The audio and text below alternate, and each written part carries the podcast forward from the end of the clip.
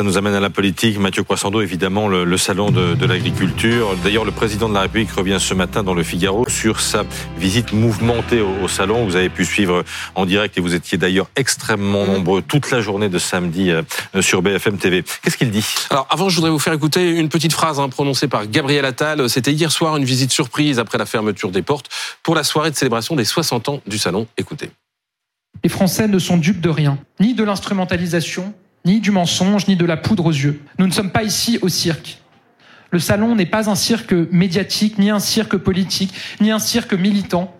Au fond, les agriculteurs, nos bêtes, nos filières ne sont pas un décor de campagne il fait bien de le préciser parce qu'on a quand même assisté à un sacré barnum hein, euh, pendant tout le tout le week-end qu'on pourrait résumer. Que ce n'est pas un cirque. Voilà, que ce n'est pas un cirque. Qu'on pourrait résumer en trois mots désordre, confusion et récupération. À tel point que euh, le président de la République, on vient de le dire, a été obligé ce matin de repréciser les choses dans le Figaro, ce qui traduit quand même euh, ce sentiment de désordre. Alors lui, bien sûr, préfère insister sur la reprise du dialogue.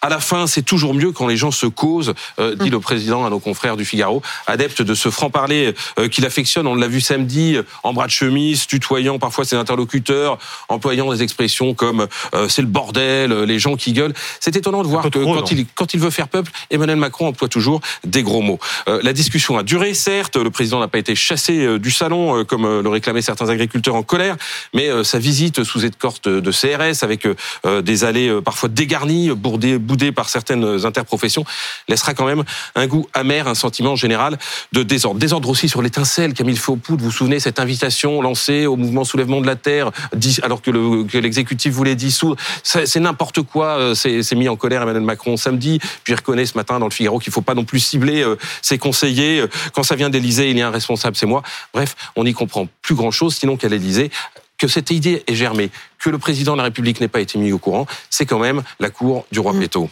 Il a aussi repris en main le, dossier de l'agriculture. Il a avancé des nouvelles propositions. Oui, mais dans une certaine confusion. D'abord sur la gestion du conflit. Hein. Le salon, il devait clore un mois de tension et de négociation. Et puis euh, Gabriel Attal avait annoncé des mesures. Ben, c'est reparti pour un tour. Le président de la République le dit ce matin dans, le Figaro. J'attends que les syndicats puissent structurer quelques demandes concrètes pour permettre de sortir de cette crise.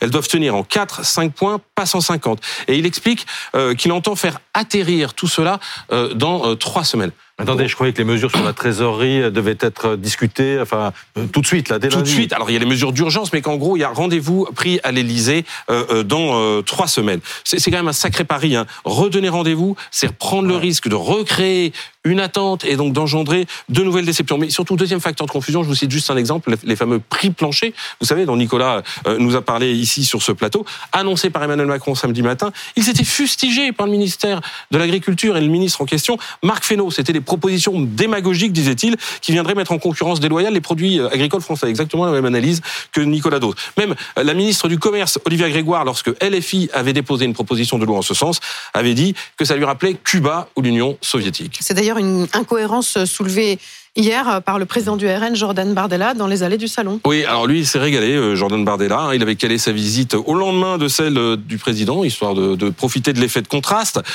il a dénoncé hier Emmanuel Macron qui transforme l'hexagone en octogone. C'est de la récupération, évidemment, mais c'est vieux comme le salon de l'agriculture, j'ai envie de dire, hein, qui plus est, à trois mois d'une élection. Et puis d'ailleurs, le président de la République et son Premier ministre ne font pas autre chose en tirant à boulet rouge, comme ils l'ont fait depuis ce week-end, sur le Rassemblement national, en dénonçant le syndicat de la coordination rurale jugé trop proche euh, du Rassemblement national et le Rassemblement national qui vient au salon sans aucune proposition. Tout ça, je le disais, à trois mois des élections européennes. Tiens, à propos, on connaît euh, la tête de liste euh, probable, très probablement certaine, de mhm. Renaissance. Il n'y en avait toujours pas à trois mois. Hein. Il s'agit de Valérie Ayer, une eurodéputée agricultrice.